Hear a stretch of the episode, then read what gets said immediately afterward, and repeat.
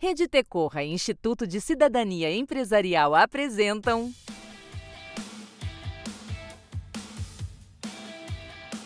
PQPs Perguntas e questionamentos sobre projetos socioambientais.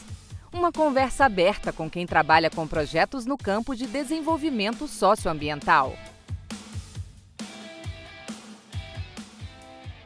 Bom dia, boa tarde, boa noite. Seja muito bem-vinda, seja muito bem-vindo para a nossa conversa de hoje na jornada PQPs, perguntas e questionamentos sobre projetos socioambientais. Eu sou o Márcio Pires, falando pela Rede Tecorra, e esta conversa é parte de uma série de papos com quem atua na gestão de projetos socioambientais no Brasil em 2020. Vamos juntos, então, mergulhando nas vivências de quem faz acontecer o campo de desenvolvimento socioambiental, como, por exemplo, o nosso convidado de hoje, o Ricardo Lauricella, gestor de projetos projetos da Flexi Medical. Ricardo, eu entrei no site de vocês hoje e vi que a Flexi Medical é um negócio social, certificado pelo Sistema B, pioneiro na construção e arquitetura de carretas da saúde, contêineres, vans e outras unidades móveis. E com isso vocês possibilitam que regiões vulneráveis tenham acesso a atendimento de saúde. Eu vi no site trabalhos da Flexi Medical no Jacarezinho, no Rio, na Cracolândia, aqui em São Paulo. E eu vou pedir para o Ricardo contar mais para a gente a partir de agora. É um prazer conversar com você, Ricardo. Ricardo, tudo bom? Tudo bem, Márcio. Obrigado pela oportunidade. É um prazer estar contigo aqui falando um pouquinho mais sobre o trabalho da Flexi Medical. Maravilha. Aliás, o Ricardo depois vai dar um toque para a gente que ele também tem um podcast. No final você dá o endereço aí para o pessoal, Ricardo. Ricardo combinado, eu... combinado. E eu dei uma visão geral na abertura, mas explica um pouquinho mais para a gente como que funciona a Flexi Medical e quem que ela atende. Sua introdução aí foi muito boa. Realmente, a Flexi Medical é um negócio social onde uh, direcionamos a maior parte dos nossos esforços para democratizar o acesso à saúde. Então, num país como o nosso, em que o SUS é o principal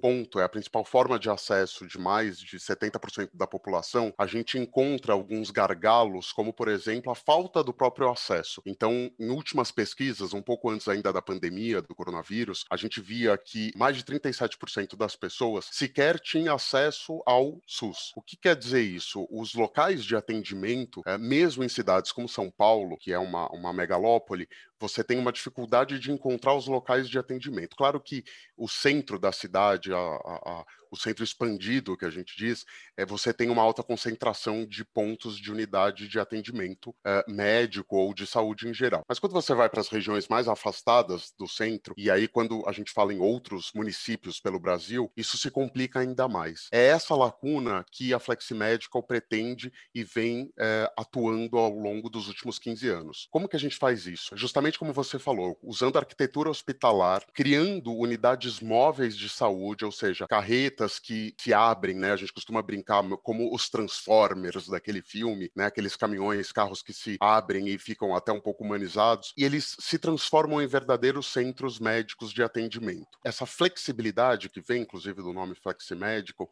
é você poder criar atendimento obedecendo as normas de conselhos de medicina, todos os conselhos de saúde, regulações da Anvisa, com espaços em que o profissional de saúde pode atender e por fim, dar acesso a esse cidadão que está, ou a gente nem usa mais o termo carente, né? Afinal, o carente somos todos nós, mas esse cidadão que não tem o acesso à saúde no ponto que ele está, seja numa grande cidade, seja numa área rural, né? Ou em áreas ribeirinhas, por meio dessas unidades móveis, esses pacientes, eles ao invés de se deslocarem para outros centros de cidade grande para encontrar o atendimento, eles tenham esse atendimento próximo de onde eles vivem. E me conta uma coisa, por ser um serviço essencial, vocês não pararam durante a pandemia, né? E imagino que vocês acabaram trabalhando mais, né? Como que foi isso? Conta pra gente como que foram as mudanças nesse período e como que vocês se adaptaram. Puxa, bem colocado. É exatamente é por, por está aí no, no grupo de serviços essenciais, né, de atendimento à saúde, a gente não, não foi chamado a fechar né? Ou seja, um princípio de lockdown que a gente teria tido aí no país, como os restaurantes tiveram que fechar, diversos outros estabelecimentos, o nosso serviço ele não só foi convocado a continuar, como a expandir. Então, para você ter uma ideia, a gente na construção dessas unidades móveis de saúde de diferentes modelos, a gente tinha é, diferentes tipos de prazos, tá? Então a gente poderia levar aí de 20 a 90 dias para criar uma unidade móvel de atendimento. Durante a pandemia a gente teve que acelerar demais isso, afinal as pessoas estavam morrendo e precisavam de locais para serem atendidas. Então a gente teve unidades que foram construídas ou adaptadas em 15 dias e até unidades que foram construídas entre 35 e 40 dias num refinamento muito grande. Então imagina uma unidade que faz tomografia, exames de tomografia. A sala precisa ser toda revestida de chumbo, é, enfim, tem uma série de particularidades que tornam a arquitetura hospitalar mais complexa, mas o chamado da, contra, né, para mitigar a, a Covid, é, era muito maior. Então a gente teve que acelerar demais esse processo. Entregamos unidades móveis que serviram de atendimento para exame, consultas, diagnóstico, triagem e testagem da Covid, inclusive nos uh, hospitais de campanha aqui de São Paulo, do Ibirapuera, por exemplo e outras cidades de diversos pontos do, do país. A gente teve um, um uma conscientização muito grande da equipe, porque afinal somos é, seres humanos que fazemos isso, não são robôs. Então a gente, é, todo mundo munido desse sentimento de ajuda, entrou nessa tomando os maiores cuidados possíveis, tanto em relação a EPIs como na própria preocupação com a saúde mental afinal os nossos colaboradores né, têm suas famílias e toda a questão do, da Covid evidenciou diversos lugares que não só essa, essa saúde imediata, pulmão, respiração. Então a gente fez uh, uma série de programas de apoio à saúde mental também ao nosso time, e com isso conseguimos fazer aí um, um atendimento, só nesse período de pandemia a gente conseguiu atender mais de 38 mil pessoas atendidas nessas unidades durante a pandemia. Muito legal. Nesse podcast que faz parte da jornada PQPs, a gente conversa hoje com o Ricardo Lauricella, gestor de projetos da Flexi Medical, e na jornada PQPs nós vamos ter um encontro entre os participantes para falar sobre os conceitos de agilidade. E o link que a gente fez com o Ágil a partir do caso da Fleximédica foi o seguinte, Ricardo, você comentou na apresentação que mandou para a gente que a equipe sente falta da sistematização dos processos de trabalho em frameworks que possam ser mais compreensíveis. Como é que vocês organizam hoje os processos e as informações geradas? Certo. A gente tem melhorado né, com, com o decorrer dos anos, mas ainda precisa melhorar muito mais, porque esse número de 37 mil pessoas atendidas, 38 mil, é, a gente ainda acha muito pouco perto de tudo que tem acontecido no país. E esse é um ponto que a gente acredita que pode ser bastante melhorado, tanto com ampliações de metodologias, como você bem disse, dos frameworks e tudo mais, a gente pode ter uma agilidade maior para conseguir fazer as nossas entregas por conta dessa emergência que, que se torna aí tão mais mais gritante. A gente tem alguns uh, sistemas implantados, a gente tem. É, bom, não vou mentir, Márcio, a gente usa muito Excel ainda, a gente tem muito de planilha que a gente vai construindo e customizando ali de acordo com as nossas necessidades. A gente tem incorporação de alguns sistemas de CRM. Recentemente, até em vista de um momento de aceleração que a gente passou, criamos aí os quadros de gestão à vista e as reuniões usando aí, tentando experimentar um pouquinho dos conceitos de metodologia ágil. E aí, sobre o ágil mesmo, e a, o ágil e a gestão de projetos tradicional, né?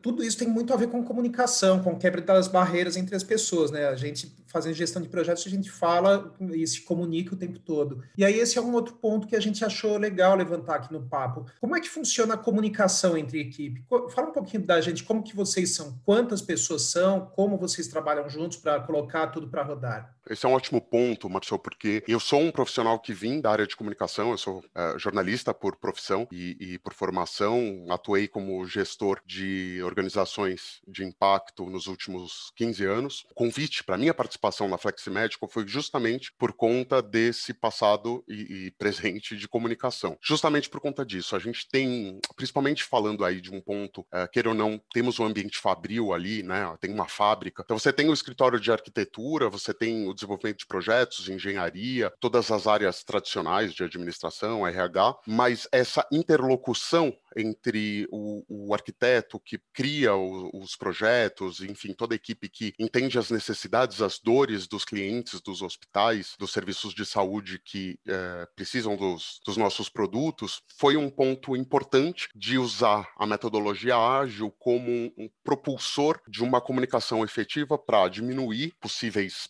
problemas que a gente possa ter de deslocamento, É, tem um outro ponto ainda do que até trago um pouquinho da pergunta anterior é, sobre o, a gente se manter aberto quando muitos fecharam, que tem muito de comunicação nisso. Para você ter uma ideia, muitos dos serviços que não eram considerados essenciais eram fundamentais para a criação das nossas unidades. Então você tem serviços desde de marcenaria, é, chapas de madeira, chumbo, alumínio, então uma série de, de produtos que são insumos básicos para nossa produção, né, e que muitos deles diminuíram, fecharam, encerraram sua produção, é, a gente teve que usar a narrativa de um negócio de impacto, da importância do que a gente estava fazendo, somado aí a todo o processo produtivo que a gente tem para poder conseguir suprir isso. E isso foi muito bacana, porque não só aí falando dos nossos parceiros e dos fornecedores, a gente tem essa interlocução. Então essa interlocução, essa comunicação do time, ela foi vital para o nosso desenvolvimento. A gente não é só entregar o produto, a carreta e acabou. Né? Tem uma fase de implantação, então o, o quadro de gestão à vista foi super importante. É, mas não é só isso, tem que ter um elemento humano ali, presencialmente, primeiro para falar de cultura, para entender que a cultura nossa está mudando um pouco, que a gente precisa fazer essas reuniões ágeis para entender e só aí a pessoa ir para uma unidade A, B ou C. Mas quantas pessoas são vocês no total? Isso eu me perdi um pouquinho. Tá bom, tá bom, desculpa, eu não, não cheguei a te falar. Hoje a gente tem uma equipe contínua de 16 pessoas e o que que acontece? Como a gente tem produções que são sazonais, né? Bom, agora no, no Covid eu não sei quão sazonal vai ser isso, mas até então a gente vinha tendo produções sazonais, ou seja, seja, entregas, pedidos de unidades é, muito conectadas com Outubro Rosa, Novembro Azul, ações de saúde particulares fora as, as outras, contamos com uma equipe terceira de profissionais que trabalham conosco para fazer a produção. Então, se a gente considerar aí esse grupo que está trabalhando continuamente, hoje estamos em 25, 30 pessoas continuamente. Ah, é uma equipe bem, bem razoável. Tem que ter bastante cuidado na comunicação mesmo, né? Porque tem muita gente, muitos papéis diferentes, né? Aí até ia te perguntar também, para a gente fechar o desenho do modelo de negócio na cabeça da gente, como que é hoje a, o modelo de negócio de vocês? De onde que vem a receita da Flex Medical? A, a nossa produção, ela é diretamente conectada com uh, o modelo B2B né, e B2G. Então, tanto para o negócio para negócio, quanto negócio para governo, a gente faz, tradicionalmente, a gente atua com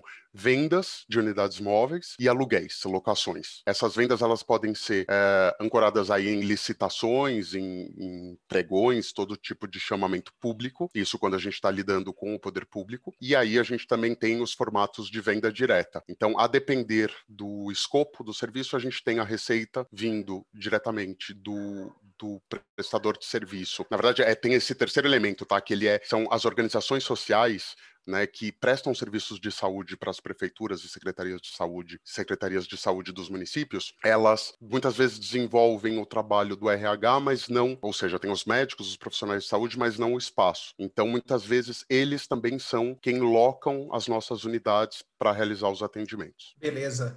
Ricardo, a gente já está chegando ao final da conversa e a gente sempre termina o papo levantando uma bola para a pessoa entrevistada perguntar. Se alguém da nossa audiência pudesse te responder agora, qual que é aquele desafio do seu trabalho sobre o qual você gostaria de ouvir alguém te apoiando? Olha, na verdade eu vou, eu vou tentar ser sucinto, mas vou lançar dois. Um é melhorar a nossa análise e a nossa organização do banco de dados de impacto social, não só do beneficiário final paciente, mas como todos os outros atores do ecossistema. E o outro ponto, né, que é esse ponto que a gente tanto falou dos frameworks, seria como elaborar e, e adaptar essas metodologias para algo tão específico quanto é o desenvolvimento de unidades móveis em saúde. Maravilha. Ricardo, brigadão por trazer esse material, por compartilhar com a jornada PQPs o registro do seu trabalho no campo socioambiental brasileiro de 2020 e conta pra gente aí também o seu podcast, né? Como que é? Ah, que bacana. Bom, é, obrigado mais uma vez aí por essa oportunidade de estar nesse grande processo com vocês. Obrigado pela propaganda aqui do meu podcast. O meu podcast é o A Causa. É, ele está disponível nas principais plataformas de podcast, Spotify, Apple, Deezer, Google. É só buscar lá A Causa, Almanac de Variedades. É um podcast para falar sobre motivação, propósito, terceiro setor e empreendedorismo social. Joia. É isso aí. E a gente fica por aqui, mas a jornada PQPs, perguntas e questionamentos sobre projetos socioambientais, continua nos nossos outros podcasts deste ciclo. Logo mais tem mais. Até.